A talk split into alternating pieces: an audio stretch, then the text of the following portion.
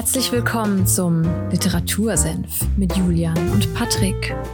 Holt euch was zu trinken, setzt euch hin, legt die Füße hoch. Ihr habt's euch verdient. Zieht euch aus, nicht so schüchtern, sperrt die Ohren auf, denn jetzt gibt's wieder mittelscharfe Literaturkritik. Viel Spaß!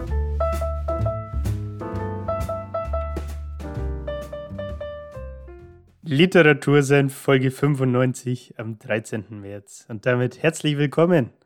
Patrick, Patrick, bitte kommen. Einen wunderschönen guten Tag. Sind wir schon im Orbit? Ja, dann sind wir schon abgehoben in andere Sphären ja. und befinden uns bei dem heutigen, bei dem Mindset der Zukunft, was ich hier wieder lesen muss. Das Uff. war die Überleitung des Todes. Auch von mir. Herzlich willkommen ja. bei dieser neuen Folge. Schön, dass ihr da seid. Schön, dass ihr wieder eingeschaltet und zuhört. Der Julian hat ein Buzzword-Bingo heute für uns dabei. Also holt die ausgedruckten Passwort-Bingos raus und könnt, ich glaube, wir können heute alles abstreichen, was es so gibt in der Textszene. Ja, alles, alles was um Zukunft und Technologie. Te was? Das war jetzt ein englisches Wort, ne? Te Te Technologie. Ja. Wirklich, ich glaube, alles halt, ne? Ja, aber alles, was sich darum dreht. Ne? Ich bin gespannt. Um welches Buch geht es heute, Julian? Äh, es geht um die 10x DNA von Frank Thelen. Du hast es schon erwähnt, das, das ist halt auch noch der Untertitel. Der ne? ist, also, äh. Er möchte, also ich, ich habe dieses Cover ja auch gerade vor mir, falls ihr dieses Cover kennt, da steht er so da und ich finde, ich finde Frank Thelen schaut ein bisschen aus wie eine Rakete. Also ich, ich, weiß nicht, ob das gewollt ist. Die, die, die gleich, gleich abhebt. abhebt. So, ja. Er blickt ein bisschen verträumt in die, in die Ferne und das ist natürlich ein Spiegel-Bestseller. Ganz klar, der Sticker darf nicht fehlen. Ich glaube, den, den bekommt man so heutzutage aber mhm. ja, ihr, ihr merkt schon, ein bisschen ironisch unterwegs zu diesem Buch. Ich glaube, ohne es gelesen zu haben, weiß ich schon, was ich davon halten werde. Aber was hast du mhm. von diesem Buch gehalten? Wie fandest du es? Also, erstmal war mir Frank Thelen noch nie wirklich sympathisch, muss ich sagen. Mm, ich hatte aber irgendwie trotzdem ein Interesse für mhm. seine Person einfach, ich weiß gar nicht, woher das kommt. Ich vermute mal, weil er sich halt mit Technologie und Startups beschäftigt und es halt zwei Themenbereiche sind. Technologie bin ich selber auch beruflicher gewissermaßen unterwegs und ähm, Startup finde ich sowieso irgendwie immer ein interessantes Thema. Ähm, deswegen habe ich, ich weiß gar nicht mehr wann, ob das 20 oder 21 war, äh, aber habe ich mir mal seine Autobiografie ähm, und zwar heißt die Startup DNA Hinfallen, Aufstehen, die Ach, Welt. Ach, der, der, der, hat mehr, mehr Bücher geschrieben. Ach so. Ja, ist ein zweites. Crazy. Also 10x DNA ist das zweite und äh, die Autobiografie kam, glaube ich, erst. Der, der, er hat jetzt schon eine Autobiografie um, sich geschrieben. Der, der Mann ist 40, glaube ich, ne? 75er Baujahr. Rechnen, über, rechnen überlasse ich dir. rechnen überlasse ich Das ist schlecht. Die Klausuren sind vorbei, Julia. Der bist du 45, sagt der gute Mann. ja. Ähm, hab mir dann eben das Audiobook, äh, das Hörbuch zur Autobiografie von ihm angehört und war es war jetzt nicht so, dass ich auf einmal eine 180-Grad-Wendung gemacht habe und mir dachte, Alter, Frank Thelen ist der geilste Mensch EU West. Aber es war schon so, dass er irgendwie sich so ein bisschen ein anderes Licht gerückt hat, vor allem wegen einem Thema, das ihn mir dann natürlich sympathischer gemacht hat. Und zwar, dass in seiner Jugend sehr viel am Skaten Das wusste war. ich zum Beispiel jetzt auch nicht. Er, ich weiß auch wenig über Frank Thelen tatsächlich. Ich sehe ihn immer nur in schlecht zusammengeschnittenen Memes. wo, wo er yeah. bei, genau, Oder in irgendwelchen er ist Talkshows. Immer in irgendwelchen Talkshows. Gefühlt in jeder Talkshow. Und dann erzählt er irgendwas über die Zukunft.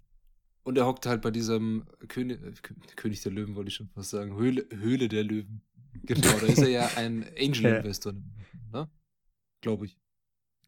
Ich weiß gar nicht, ob er das aktiv noch macht. Das müsste man mal nachprüfen. Das kann ich jetzt gar nicht sagen. Aber er war auf jeden okay, Fall. Okay, also er war in seiner Jugend auch sehr am Skaten und hat dann irgendwann aufge angefangen, Startup-Mann zu sein. Ähm, ja, also da müssten wir jetzt in, in die Autobiografie äh, einsteigen. Ähm, in dem Buch hier geht es tatsächlich jetzt nicht um ihn selber in erster Linie, natürlich auch teils um seine Startups, in die er investiert ist, ganz klar. Aber ähm, vielleicht kann man seine äh, Biografie, seine Vita trotzdem ja ein bisschen abrunden. Du hast es schon gesagt. Er hat ähm, sich äh, in seiner Jugend beziehungsweise im frühen Erwachsenenalter der Softwareentwicklung zugewandt. Ähm, hatte da auch dementsprechend ähm, die ersten eigens gegründeten Unternehmen. Ähm, hat auch äh, Informatik studiert an der Hochschule Bonn äh, Rhein-Sieg, hat das Studium aber abgebrochen, um eben sein erstes Unternehmen aufzubauen und äh, wurde dann halt zum Seriengründer von Startups. Äh, stand, glaube ich, auf Wikipedia. Ähm, genau, was er, das ist so, im, in seiner Autobiografie geht es vor allem darum, was er halt selber gegründet hat und selber gemacht hat, was er selber gelernt hat. Ähm, in dem Buch hier, Mindset der Zukunft, geht es eher so um aktuelle Themen, zukünftige Themen und er an gewissen Stellen baut er seine eigenen Startups äh, mit äh, ein, natürlich. Was habe ich gesagt? Er baut die mit ein. Genau. Ich sagen. Er baut sie mit ein und er versucht ja. natürlich in die Themen, wo er denkt, das ist die Zukunft oder das wird die Zukunft sein, zu investieren. Ja, ich habe mir mal also, ich weiß nicht, ob du Freigeist kennst. Das ist sein, äh, sein wie nennt man das? Seine Investmentfirma. Ich, ich weiß nicht, wie man, da gibt es bestimmt irgendein fancy Wording Scheinbar dafür. ist es dann, ja, also wenn, wenn du sagst, dass Freigeist seine Firma ist, mit der er investiert, dann Investmentfirma. Das ist halt, das ist sein Unternehmen und die investieren Kapital in mhm. Startups. So, um es ganz plump zu sagen. Ich habe mal so eine Handvoll rausgesucht, die, denke ich, die meisten kennen werden. Ähm, von Startups, in, die, in die aktuell äh, investiert sind. Da kommt zum einen Lilium ähm, auf, Stichwort Flugtaxis. Äh, es gibt AirUp, äh, Stichwort äh, Getränke. Ne? Äh, es gibt Ankerkraut, äh, geht um Kräuter und irgendwelche Kräutermischungen. Und dann gibt es noch sowas wie Y-Food zum Beispiel. Ähm, was ist so flüssige Drinks irgendwie. Ja, aber von Y-Food kriege ich immer und schlechte Werbung auf Social Media Plattformen. Ich glaube, ihr vielleicht ja. auch. Das, da, da, da, daher kenne ich diese Firma eigentlich nur und weil manchmal, ich glaube, das sind diese Flaschen, wo so This is Food draufstehen. Ne? Diese ja, Ready Meals ja. für die äh, super High Performer und busy Leute unter euch, die keine Zeit mehr haben zu kochen, ganz schnell reintrinken. Ja, aber die anderen Firmen. Alter, eine richtig einen reintrinken. Ankerkraut benutze ich ein paar selber tatsächlich. Also die machen auch echt mhm. gute Gewürzmischungen, Kräuter. Wirklich, es schaut halt auch sehr schön aus, was Ankerkraut macht. Ich finde das hochwertige Produkte und ich finde die Firma cool.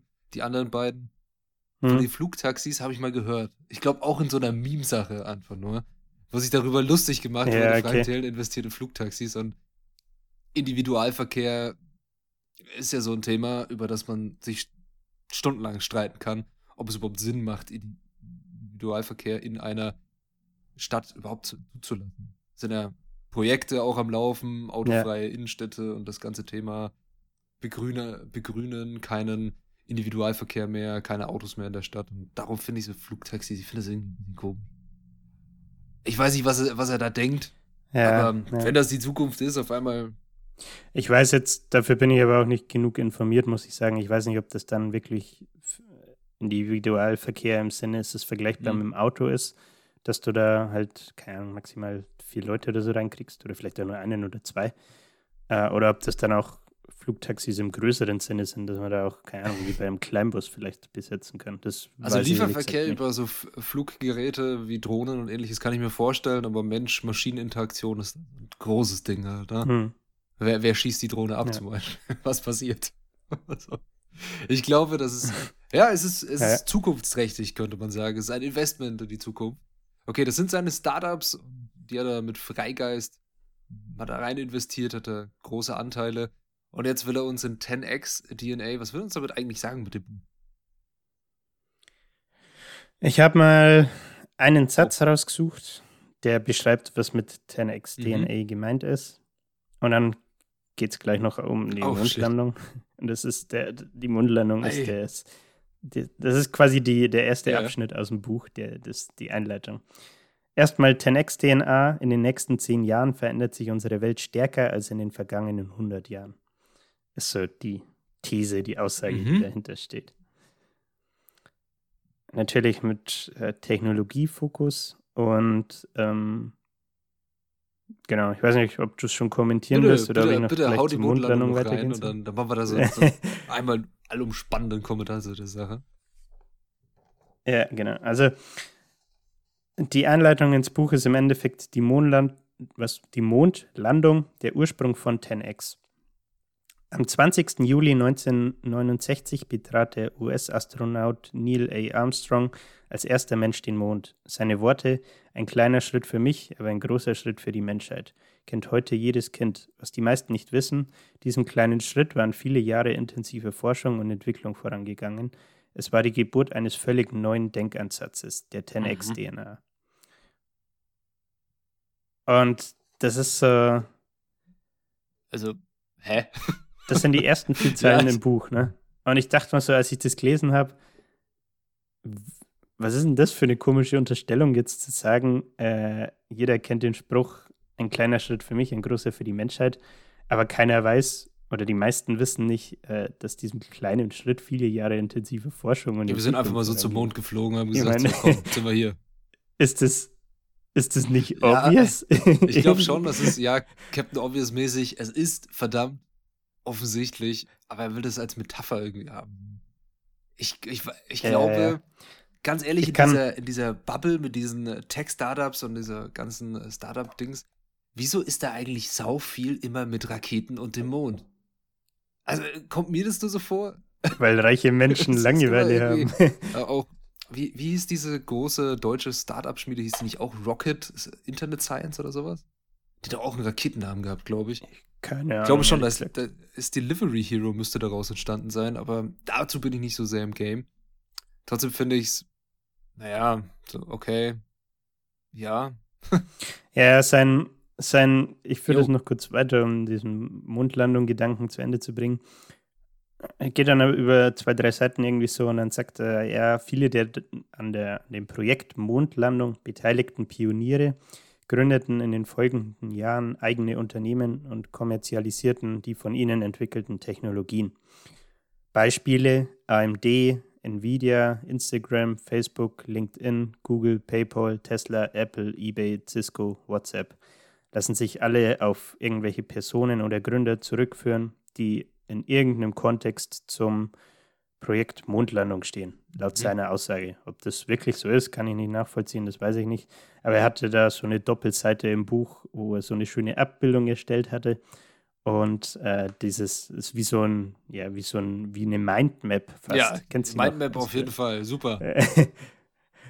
ja, hast du Schulzeit. Genau, und das ist halt so seine, seine Aussage oder These, mit der er ins Buch mhm. einsteigt. Naja, ja, also das. Hä? ich, ich, ganz ehrlich, Bist sold, oder? ich weiß nicht, was ich damit anfangen Ja, die Mondlandung war ein großes Unterfangen.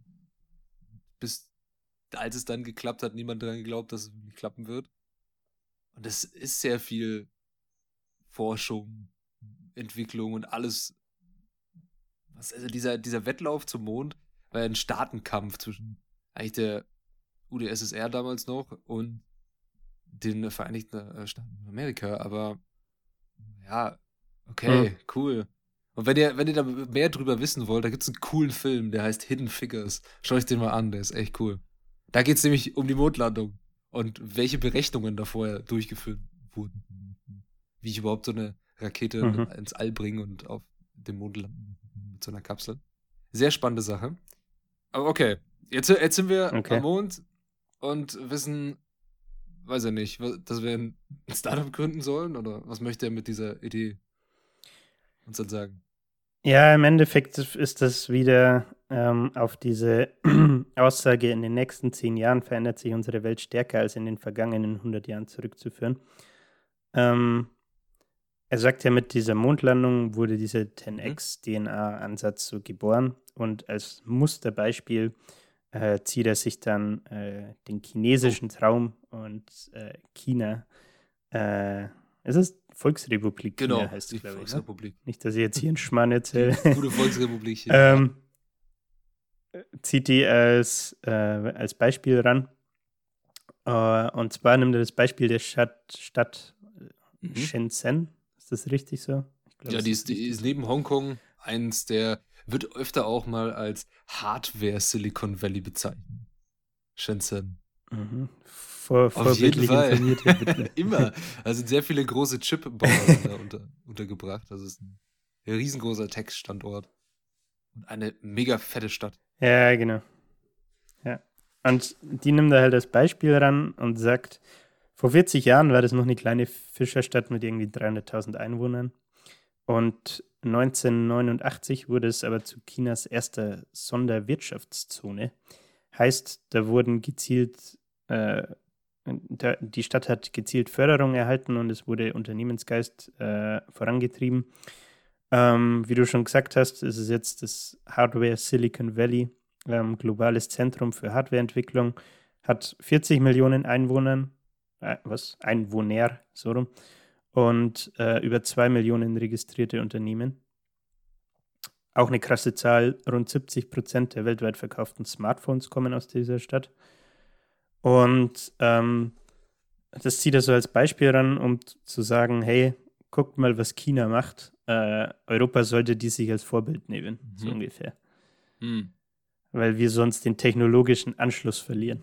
Das ist so ein, eine seiner, das bereitet ihm irgendwie Kopfschmerzen, so kommt es im Buch rüber und, und er hätte gerne auch mehr Fördergelder und mehr Startup-Förderung. Also So. ja, dass Deutschland im internationalen Vergleich, was Sachen Digitalisierung, Top-Wort der Bundesregierung in den letzten zehn Jahren, immer irgendwie an letzter Stelle ist, das stimmt. Und das ist auch sehr, sehr traurig.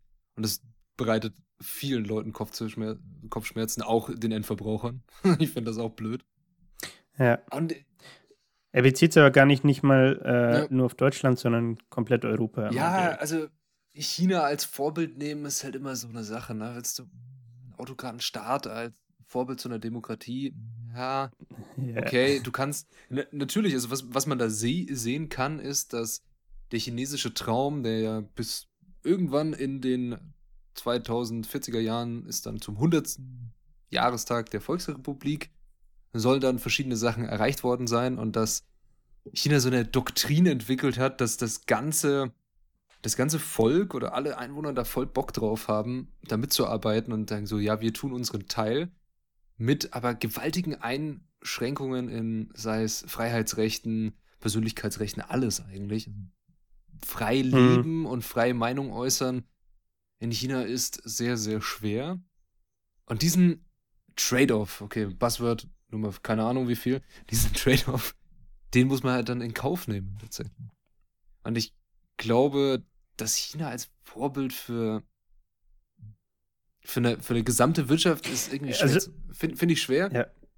Dass man sehen kann, was machbar ist und was Menschen schaffen können, okay, ja, aber man darf nicht nur dieses, ich, Ja. also ich finde, das ist wie so, du nimmst eine Lupe und gehst halt auf einen Punkt, der cool ist, aber schaust dir das ganze Bild nicht an. Ja, Hm. ja. Ich muss sagen, meine, meine Reaktion, ich fand mega interessant, dass, weil mir das vorher auch halt einfach nicht bewusst war. Ich Mhm. wusste es einfach nicht. Kommt wieder mal schlechtes Allgemeinwissen durch. ähm, nee, aber ich fand es so mega interessant, das mal zu hören. Ähm, er, er nennt dann auch noch so chinesische Big Player, die kennt man wahrscheinlich auch, so Baidu äh, versus Mhm. Google, äh, Alibaba versus Amazon, Tencent äh, versus Facebook und Huawei äh, versus Apple. Ähm, gibt dazu noch Beispiele und sagt so, hey, na, guck mal, was China alles kann, und so ungefähr. Ähm, und was ich interessant fand, ist, dass er halt auch so auf so Sachen eingeht, wie ja, die haben so äh, irgendwie ein Ziel ausgerufen, dass sie bestimmte Förderungszentren für, K für allein für das Thema KI zum Beispiel haben, weil sie da halt global führend werden wollen. Ähm, fand ich mega interessant, sowas auch mal zu hören. Irgendwie. Die Frage, inwiefern sich das auf Europa transferieren lässt, ist dann halt, finde ich, wieder eine andere. Ne? Okay, also er nimmt jetzt halt den chinesischen. Traum und das wirklich sehr rapide Wachstum, was China in den letzten Jahren und Jahrzehnten hingelegt hat, um diese 10x DNA zu erklären, vielleicht zu veranschaulichen. Ja, ich glaube einfach, um es zu, ja, um's zu mhm. veranschaulichen. Mhm. Und ich glaube, weil er das, ich glaube, weil er auch irgendwie selber gern so ein bisschen Teil davon wäre, weil es halt, äh, ja, weil es halt schon krasse Zahlen sind, ne? Und äh, für, für ihn als jemand, der das Thema Startup irgendwie vom, ich sag mal, Hobby zum Beruf gemacht hat und jetzt in Startups investiert, ähm, ist das natürlich eine riesen Spielwiese, ne? wenn da äh, zwei Millionen registrierte Unternehmen in einer Stadt ja. rumgurken, ähm, hat er natürlich sehr viel Auswahl. So. Ne? Okay. Und genau, das ist so, ich würde mal sagen, der erste Teil ähm, aus dem Buch, der noch so ein bisschen auf die Einleitung äh, aufbaut und das ganze Thema 10x DNA. Was ist das? Wie ist das in der Praxis möglich? Äh, veranschaulichen so. Okay, jetzt haben wir ein bisschen was über China ge genau. gelernt und über die 10x DNA und was macht jetzt dann weiter? Wie geht's weiter in dem Buch? Es geht äh, weiter um die digitale Revolution und zwar äh, äh, jetzt ist die Frage, wie, was ist der Plural von Ära? Ära? Oh. oh jetzt können wir uns eigentlich nur blamieren, ne? nee, Ehren wäre ja. komisch, ne? Ähm, Äras vielleicht? 10x äh, Zeit Zeit Zeitspannen, okay. Also er zeigt jetzt halt 10x Zeitspannen auf, wo sich ah, genau, nämlich unser, drei unser Leben Zahl. so stark verändert hat wie in den letzten 100 Jahren davon. Okay. Ja, ja, ne, ja, ich, ich, ich habe gleich noch mhm. Jahreszahlen dazu. Äh, die 10x-Ära 1.0 ist von 1990 bis 2020 äh, definiert, laut ihm. Und äh, Buzzwords, die dabei stehen, sind halt dann sowas wie Chips, Internet, Cloud, Smartphone. Und Unternehmen, die sich daraus ergeben haben, sowas wie Microsoft, Google, Apple, Amazon, Facebook. Mhm. Ja, ne? Also mh, mm, gewissermaßen befinden wir uns da auch noch oder so ein bisschen in der Übergangsphase. Ähm, ist ja jetzt schon 2022 und nicht mehr 2020, ne? Ähm, aber es denke ich, äh, den meisten Leuten äh, vertraut. Man nutzt Services, die diese Unternehmen anbieten, täglich. Und ähm, ja, ist die Ära 1.0. Dann geht er weiter und sagt, okay, ab 2020 gibt es aber die Ära 2.0. Und ähm, da kommen wir jetzt endlich zum ich würde sagen, Mehrwert des Buches, beziehungsweise zum Inhalt des Buches. Und zwar geht es äh, um Themen, ich, du hast schon angekündigt, das Buzzword-Bingo. Ich nenne mal ein paar. ja, Sachen. jetzt bin ich aber gespannt hier. es geht um künstliche Intelligenz, Blockchain, Roboter, 3D-Druck, 5G, Internet of Things, Edge und Cloud Computing, synthetische Biologie oder auch das Thema Energie. Mhm. Ähm, das heißt, das ist so die, die Phase, in der wir uns gerade befinden, ab 2020 ähm, bis 2030, sagt er, glaube ich. Und ähm, die 10x Ära 3.0 äh, ist dann ab 2030. Und da haben wir vier ähm, Begriffe, nämlich Quantum Computing, Kernfusion, Singularität und den Brain Was ist denn ein Brain App Store? Das habe ich noch nie gehört. Was ist das? Ja, dazu habe ich mir jetzt tatsächlich nichts rausgeschrieben, konkretes, aber ähm, das alles andere, okay, irgendwo schon mal auf irgendeinem Buzzword-Artikel mal gesehen, aber so heißt es dann vielleicht dieses Ding, was. Welche Firma war das, die die Idee hatte mit diesem genau Neuralink, der, der Neurolink, dass ich mir dann in meinem Kopf irgendwelche Apps runterladen kann? Stell dir mal vor, die so haben dann noch Werbung. Ja. Dass du. Ach oh Gott, ey. Oh, dann, auf einmal, du, du holst dir, eigentlich wäre es sehr interessant, wenn du dann auf einmal über Brain-Apps deine Sehschwäche, also wir sind ja beide Opfer dieser tollen Krankheit, dass wir sehbehindert sind. Und wenn du dann irgendwie eine App in deinen Kopf runterladen könntest, dass du dann deine Augen wieder benutzen kannst, in voller Stärke keine Brille mehr brauchst. Und dann hat das Ding aber hm. einen Gratis-Modus und einen Premium-Modus. Und im Gratis-Modus hast du dann irgendwie alle fünf Minuten kommt irgendeine dumme Werbung. So, wie, so, wie, wie so eine, eine YouTube-Ad. Also 20 Minuten. Manche sind skippable, ja. manche nicht. Dann musst du dir noch Adblocker holen. Aber dann, dann ist deine ganze Sicht weg. Auf einmal sind deine Augen so weiß. Scheiße, er ist wieder in der Werbe. Ja. Sorry. okay. Ja. Was wolltest du zu den digitalen Revolutionen? Äh, erstmal nichts. Ähm, es ist, würde ich sagen, so der mhm. Kern vom Buch. Also die Ära 1.0 äh, ist, was weiß ich, sehr, sehr knapp gehalten. Kennen wir, denke ich, alle. Ne? Ab Ära 2.0 wird es sehr interessant. Ähm, und Ära 2.0 und 3.0, also alles von künstlicher Intelligenz bis Brain App Store, ähm, bildet er in irgendeiner Art und Weise auch im Buch ab.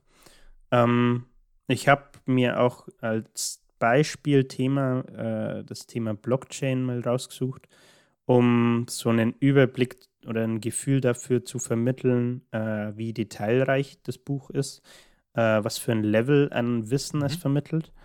Ähm, bevor wir da einsteigen, kann man vielleicht noch sagen, ähm, das Buch selber hat grundsätzlich sehr viele Bilder und auch relativ viel freie Fläche, verhältnismäßig wenig Text, würde ich sagen.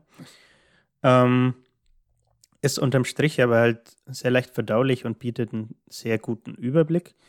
Aber es ist kein Buch, was sich anbietet, wenn man zu einem dieser Themen eine bestimmte Tiefe äh, irgendwie erreichen will. Ähm, sondern es ist eher so ein, ja, ich würde fast sagen, wie so eine Art Nachschlagewerk oder Lexikon, wenn du jetzt äh, dich zum Thema 5G mal informieren willst oder so. Ne? Was heißt das eigentlich? Was bedeutet das?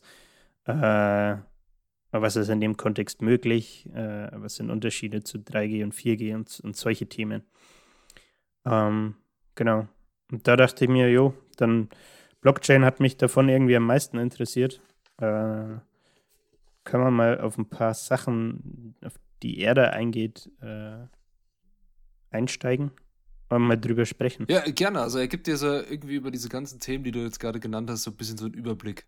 Okay, das ist es. Und ja, ja. ja jetzt hast du die Info und jetzt kannst du schlau mitreden, aber wie es funktioniert, sage ich dir. Jetzt gehen wir als Startup gründen, jetzt, dass ich jetzt, jetzt gründen wir jetzt mit Brain wie heißt das? Brain App Store. Ja, da gründen wir jetzt ein Startup. Wir wissen noch nicht, was es ist, aber wir werden ein Startup gründen. Sind wir dann Brain Food? Das gibt's bestimmt schon. Bin dafür. Gut, Blockchain. Ich habe Hunger, fällt mir gerade auf. was ist eigentlich Blockchain, Julian? Was ist das? Ja. Äh, ja. äh, also, hättest du mich vorher gefragt, hätte ich, glaube ich, schon ich glaube, ich habe ein Verständnis davon, was es ist, aber ich hatte Schwierigkeiten gehabt, das selbst mhm. zu definieren. Ähm, ich habe mal drei, vier Bullet Points äh, oder sogar auch mehr rausgeschrieben dazu. Eine Blockchain ist im Endeffekt eine Kette von Transaktionen, äh, die in einer Datei verschlüsselt sind, was im Endeffekt diese sogenannten äh, Blöcke sind. Äh, ursprünglich war das Ziel von der Blockchain oder von dieser Technologie digitale Transaktionen sicherer zu machen. Ähm, er nimmt dann als Beispiel, sage ich mal, das äh, Es ist im Internet. Ähm, also die Daten von Webseiten, Bildern und allem Möglichen, was man so im Internet findet, liegen ja in der Regel in irgendwelchen Datenbanken auf zentralen Servern, ähm, wenn es nicht gerade in der Cloud ist, ähm, die einem Diensteanbieter, also einem mhm. Unternehmen gehören. Ne? Und dem stellt er die Blockchain gegenüber und sagt, hier ist es nicht so, dass man diesen einen zentralen Server hat, auf dem äh, die, die ganzen Informationen abgespeichert sind, ähm, weil man bei der Blockchain keinen, keine zentrale Instanz benötigt, sondern es ist so, dass jeder, der an einem Blockchain-Netz teilnehmen möchte, sich die Software runterladen kann, sich die auf seinem Rechner äh, ausführen kann und dieser Rechner wird damit zu einem neuen Knoten äh, auch Node genannt äh, im Netz.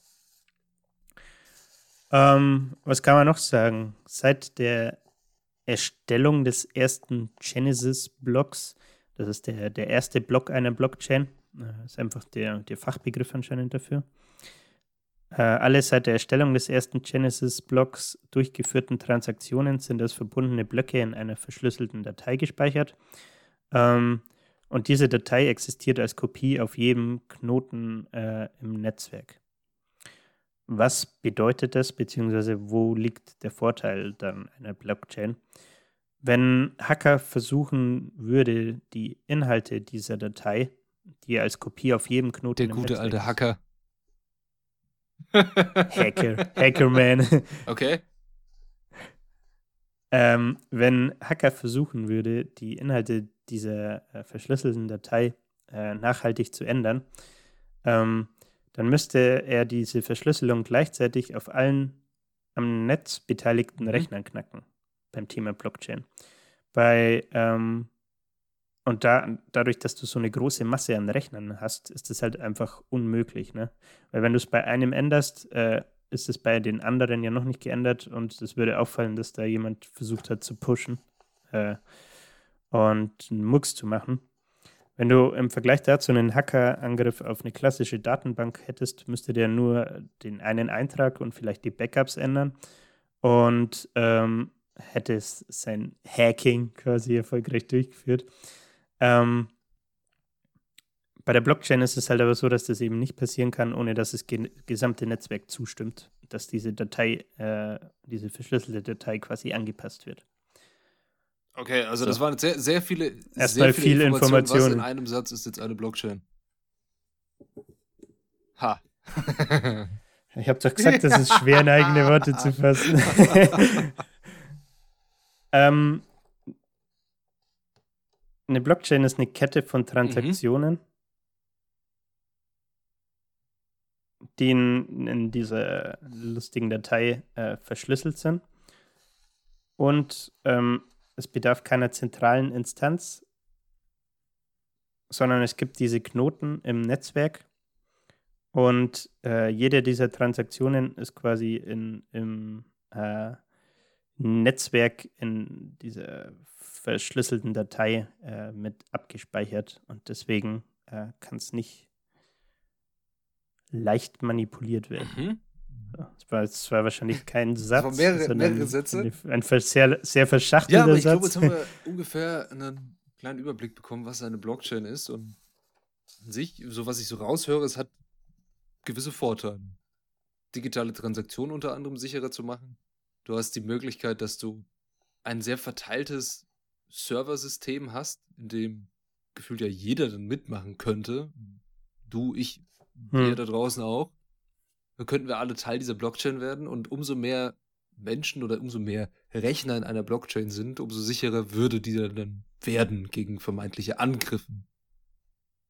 So wie ich das jetzt verstanden habe. Ja. Okay.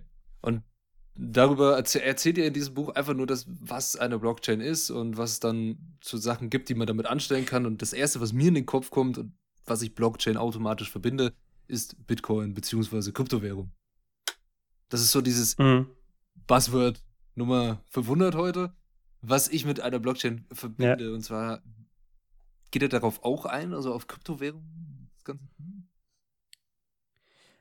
Er geht ganz kurz auf den Unterschied ein, und zwar gewissermaßen auf die Verwechslungsgefahr, wie es in den Medien halt oft äh, als Synonym ver mhm. äh, verwendet wird, nämlich die Begriffe Blockchain, Bitcoin und mhm. Kryptowährungen. Mhm.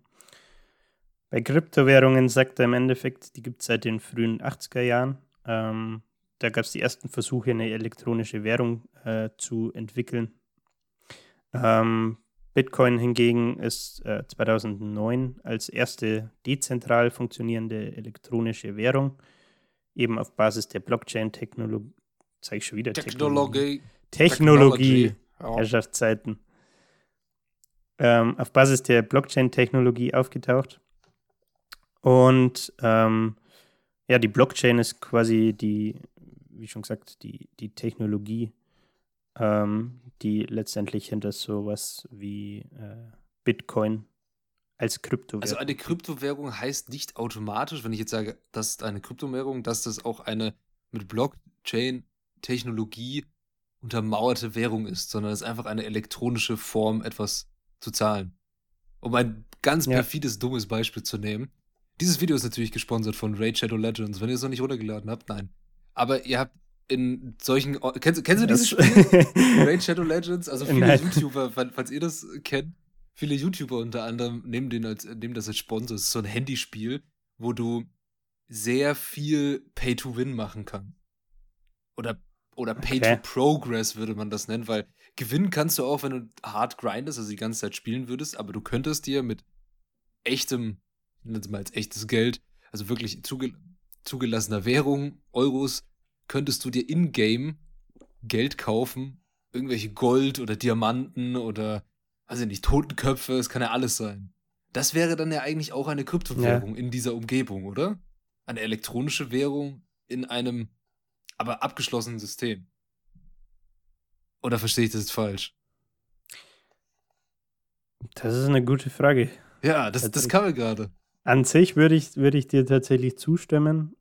Ähm, bei Kryptowährungen. Das Problem ist aber, ich kann. Ja. Weiß ich jetzt nicht, ob, ob das quasi ausreicht, ne, dass es eine elektronische hm. Währung ist oder ob es da auch ums Thema Verschlüsselung geht. Ja, ihr, ihr merkt schon, wir sind keine Experten. nee, das definitiv ich, ich, ich, dachte mir nur, okay, du das Problem könnte auch sein, dass du in einem, in einem Spiel, in dieser Umgebung kaufst du diese Ingame-Währung, aber du kannst sie nicht wieder zurücktauschen.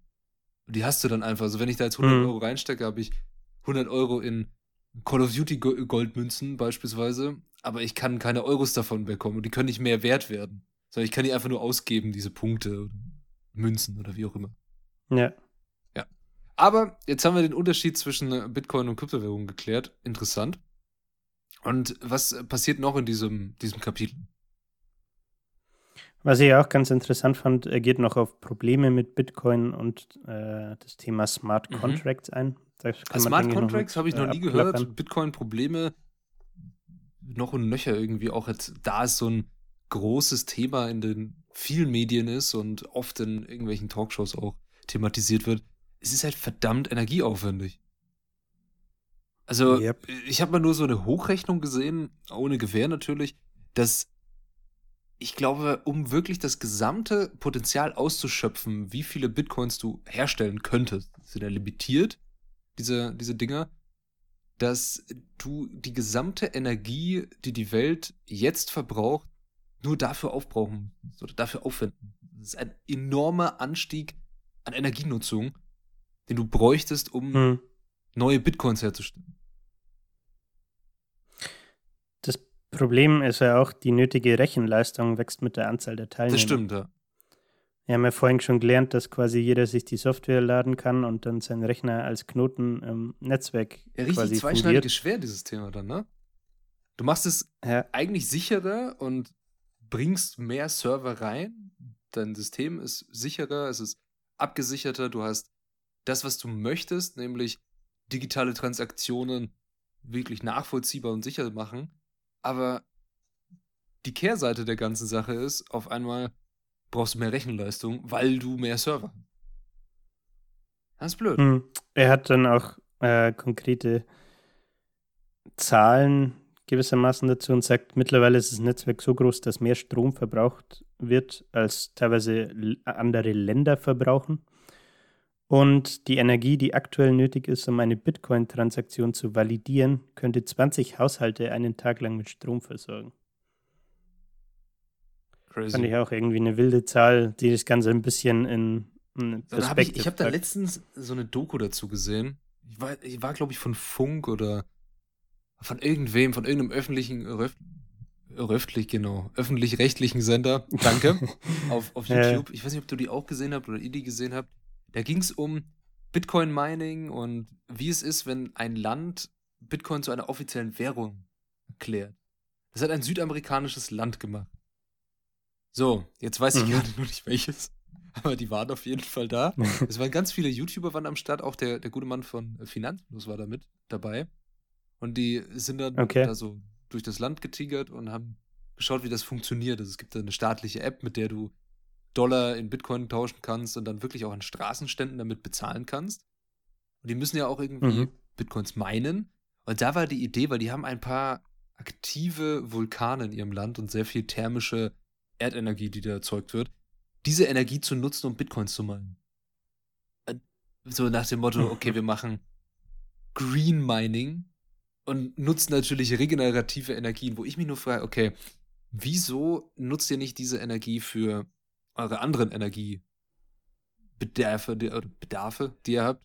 Ja. Das ist so, okay, du erzeugst ein Problem und willst es dann auf einmal damit lösen mit dem, was du schon hast, anstatt die bestehenden Probleme erstmal anzugreifen. Finde ich irgendwie ein bisschen kritisch. Aber interessante Doku, ich weiß nicht mehr, von wem sie genau war. Schaut einfach mal. Äh, Bitcoin gut. und ja, Bitcoin wahrscheinlich. Bitcoin und Thomas, und von, Thomas Finanzfluss. von Finanzfluss. Der hat es bestimmt auch auf seinem Kanal. Der hat es, glaube ich, der hat das selbst, selbst, selbst auch gefilmt. Lässt er sich doch nicht nehmen, den Content. okay. Gut. Jetzt haben wir Probleme auch mit Bitcoin gesehen und jetzt hattest du noch Smart Contract angesprochen. Genau, da, da, da bringe ich das Beispiel von einer Wettplattform mhm. zum Beispiel, die auf Blockchain-Basis äh, funktionieren könnte. Und zwar hinterlegst du die Bedingungen einer Wette in einem Smart Contract. Heißt, gewinnt Mannschaft A, bekommt Nutzer 1 die Wetteinsätze, gewinnt Mannschaft B, bekommt Nutzer 2 die Wetteinsätze. Und nach dem Spiel nimmt der Smart Contract das Ergebnis irgendeiner Nachrichtenwebsite oder irgendeiner offiziellen Stelle und übermittelt dem Gewinner automatisch die Wetteinsätze. Das heißt, der Vorteil, den die äh, Blockchain an der Stelle bietet, ist, dass keine Mittelsmänner äh, notwendig sind, die quasi dein, dein, ich sag mal, Wetteinsatz an der Stelle entgegennehmen oder das Ganze verwalten, sondern es läuft halt alles direkt auf der Blockchain ab. Und, ja, ich glaube, ich bin, dafür bin ja. ich zu äh, untech-mäßig unterwegs, dass ich da jetzt die krasse Neuerung nicht sehe. Aber mhm. ich kann mir schon vorstellen, dass ein Smart Contract, also wenn das, ich glaube, es geht halt hier immer um diesen, diese Absicherung mit der Blockchain. Dass du es immer nachverfolgen kannst. Und ja, alles. auch. Weil ja. das habe ich nur damals mitbekommen und bekomme es auch immer noch mit, dass das Thema Blockchain vor allem auch in der Frachtthematik, also in der weltweiten Handelslogistik, ein sehr, eine sehr coole Technologie ist, die du verwenden kannst. Weil in der Handelslogistik, müsst ihr euch so vorstellen, gibt es sehr viele Dokumente, die irgendwo gebraucht werden und die irgendwo abgezeichnet werden und irgendwo Eingang bestätigt werden und dann sind ganz viele Behörden involviert. Zum Beispiel, wenn ein Paket nach Deutschland kommt, dann wird der Zoll informiert und der Zoll muss das freigeben und der muss das stellen und das sind ganz verschiedene Verknüpfungen, die ineinander greifen. Die Airline, der zum Beispiel, oder wenn, jetzt etwas per Luftfracht reinkommen würde, wäre es dann die Airline, der Zoll, der Spediteur, der Endkunde. Und alle wollen ja irgendwie informiert werden und müssen da angebunden sein. Und ich glaube schon, dass mit einer Blockchain, der du alles nachverfolgen kannst und alles abgesichert ist, auch mit so einem Smart Contract, der eine Information bekommt, das gleiche dann auslöst und das Ganze automatisiert hast, dass du nicht mehr diesen Workaround hast, dass du da stehst als Mensch, der wirklich einen Haken setzen muss, okay, Paket da. Ja. Das, das finde ich eine sehr coole Sache. Aber ja, Smart Contract hört sich eigentlich okay an. Ist jetzt, jetzt also es sind im Endeffekt automatisierte mhm. Verträge. Ne? Es ist jetzt natürlich ein sehr, sehr simples Beispiel. Gibt es sicherlich auch komplexere Beispiele. Da gibt es bestimmt auch ähm, Vorlesungen drüber über Smart Contracts. Kann ich mir richtig vorstellen. Ja, ziemlich, das ist bestimmt ziemlich auch, sicher. Äh, bestimmt auch mal jemand, ganz ehrlich, über das hat bestimmt jemand eine Bachelorarbeit geschrieben. Ah, der Arme.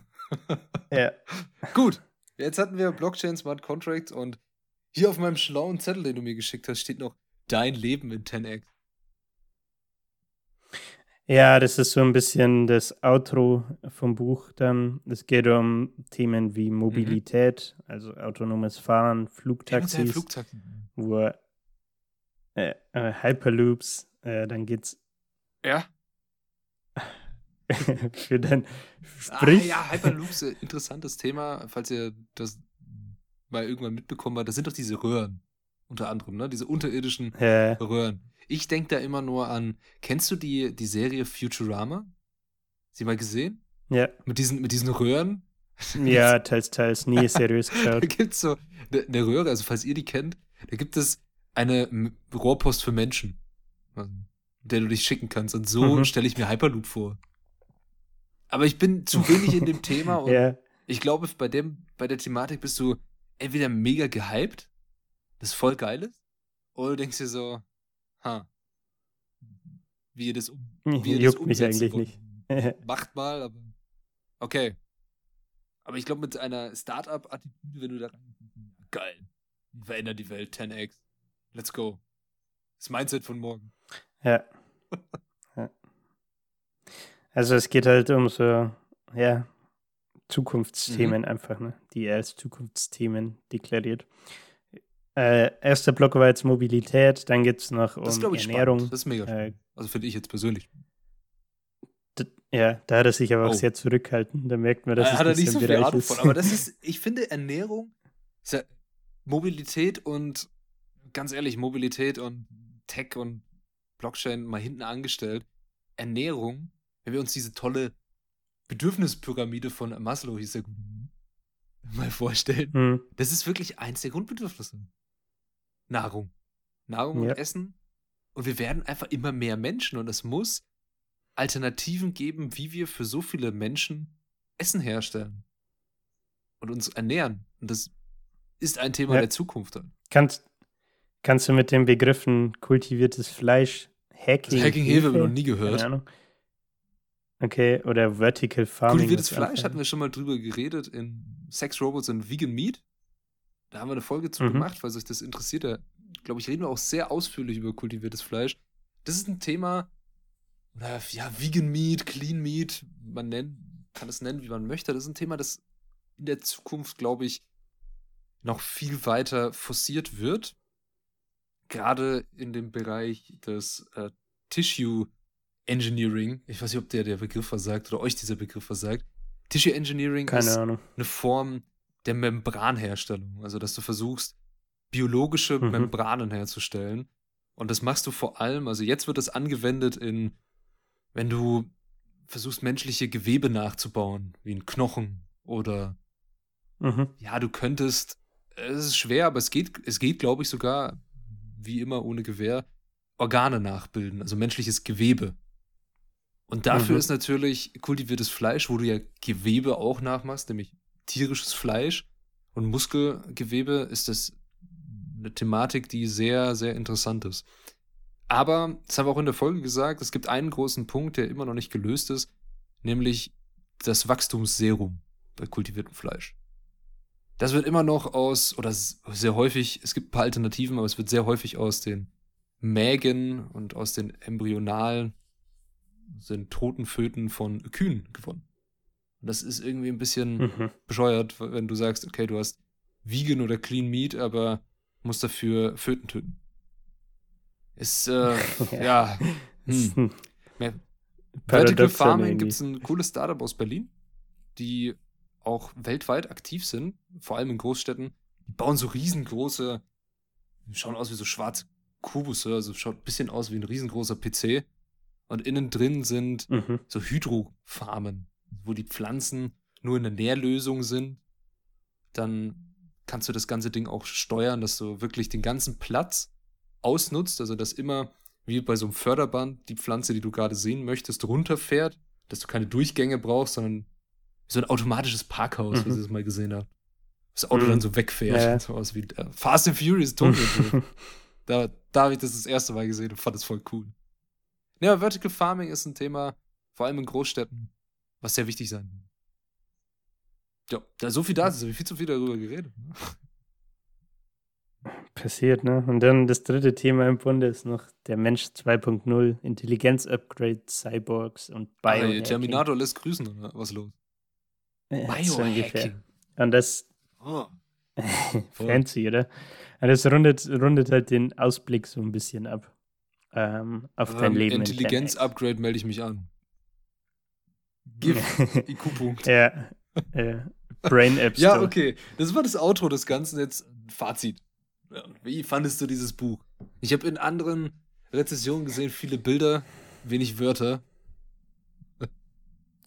Ja, ich habe hier noch zwei äh, rausgesucht. Da gibt es eine zum Beispiel schlaue Sprüche und viel Buzzword-Bingo, aber Schließt wenig du dich Substanz. dem Ganzen an? Einfach nur von, der, der Satz ist ja schon sehr Ja.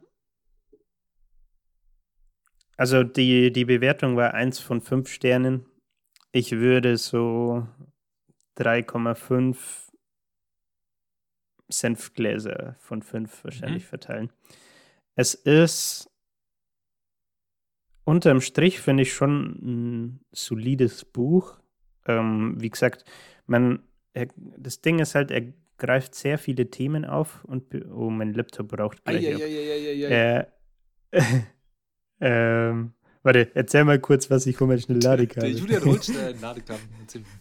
Ja, wir, wir können ja dieses Zitat oder diese Bewertung einfach mal vorlesen. Viele schlaue Sprüche, ganz viele Buzzwords und Getue, aber leider wenig Substanz. Da gibt es viel bessere Bücher über exponentielles Wachstum von Startups, revolutionäre Ideen, Disruption, Singularität und KI von echten Experten. Ich muss ganz ehrlich sagen, diesen Satz, den würde ich, glaube ich, also so, dieses, diesen Eindruck von dem Buch habe ich einfach, dass es, wenn du Interesse an diesen Themen der Zukunft hast und dich da als Tech-interessierter Mensch voll interessierst für, gibt es wesentlich bessere Bücher oder auch, ganz ehrlich, wenn es um Singularität und KI geht, dann Forschungspapiere, irgendwelche Journals, die es auch gratis online gibt, hm.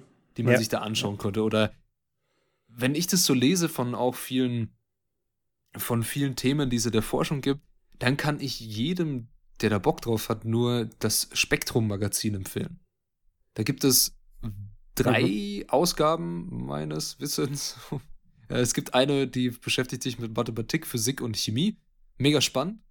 Kommt einmal im Monat raus. Mhm. Dann gibt es eine, die geht so auf, ja, das ganze Ding nur auf den Menschen bezogen, also Medizin, Medizintechnik und so weiter und so fort.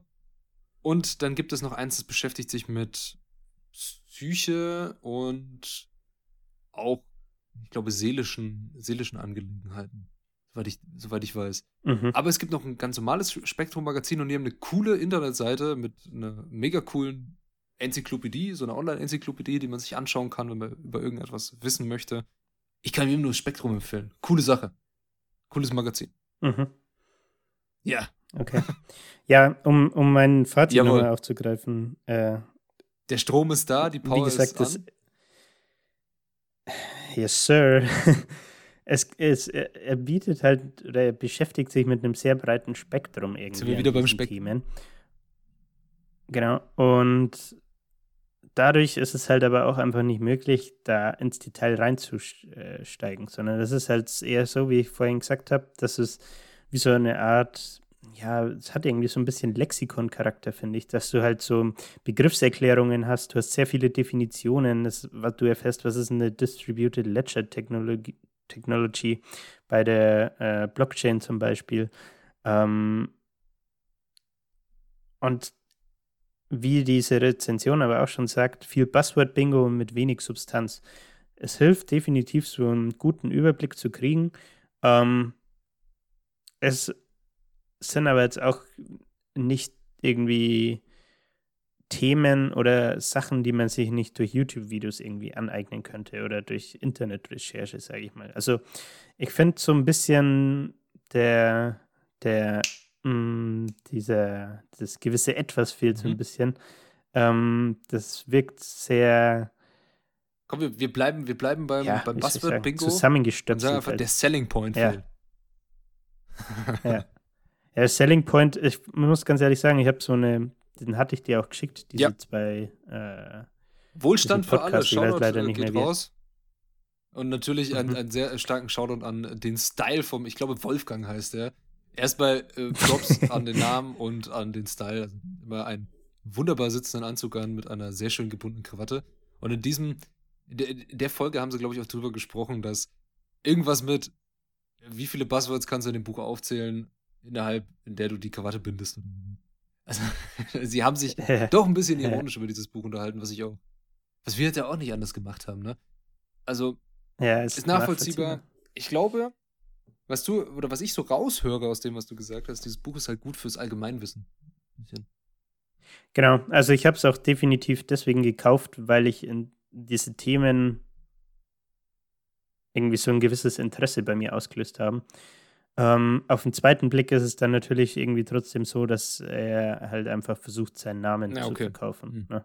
Also, aber ich finde trotzdem, wie gesagt, dass es man auf jeden Fall einen Mehrwert daraus ziehen kann, allerdings nicht sehr tief. äh, was die einzelnen Themenbereiche angeht, sondern eher so, wie du sagst, äh, in Richtung Allgemeinwissen, mal äh, diese ganzen Begriffe und Buzzwords zuordnen zu können, vielleicht ein besseres Verständnis davon zu haben und auch zu wissen, was eigentlich dahinter steckt. Ja, ja sehr schönes, schönes, das, schönes das, würde ich sagen. Ja, vielen Dank dafür. das wäre es auch von meiner Seite. Dann wollt, möchtest du, wollt ihr vielleicht wissen, was das Interesse ja, es ist schon Folge 96 Folge nächste 96. Woche. Wir sprechen nächste Woche richtig über das Taschenbuch der Physik. Das liegt Nein, nicht. Was? Eine wunderschöne Ausgabe. Shoutout an Horst Kuchling. Hat mir sehr oft den Arsch gerettet, guter Mann. Nein, wir sprechen nächste Woche über ein wirklich tolles Buch. Sehr interessant. Von Kim Stanley Robinson, The Ministry for the Future. Und natürlich, weil englische Aufgabe steht auch hier mhm. oben ganz fett drauf, irgendwie one of Barack Obamas favorite books of the year. Danke. Oh. Also, um was, um was geht's es denn? geht? Um die Zukunft. So, es geht um die Zukunft. Richtig.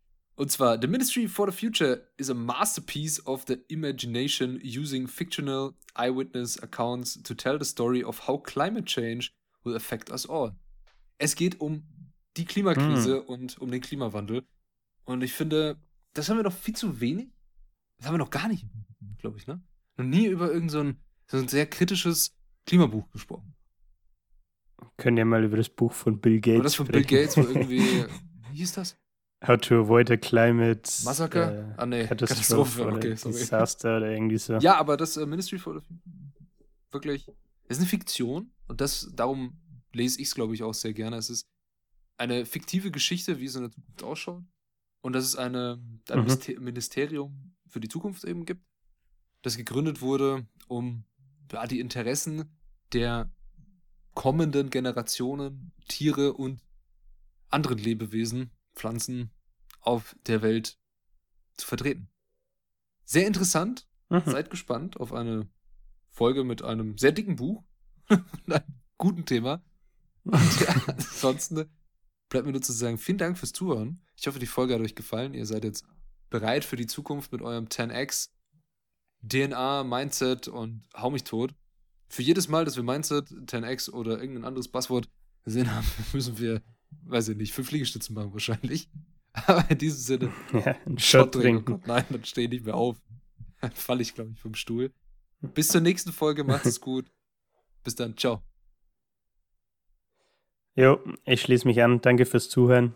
Äh, wie immer dürft ihr natürlich gern äh, den Podcast weiterempfehlen, äh, uns eine Bewertung da lassen und uns auf Instagram at Literatursenf ähm, folgen.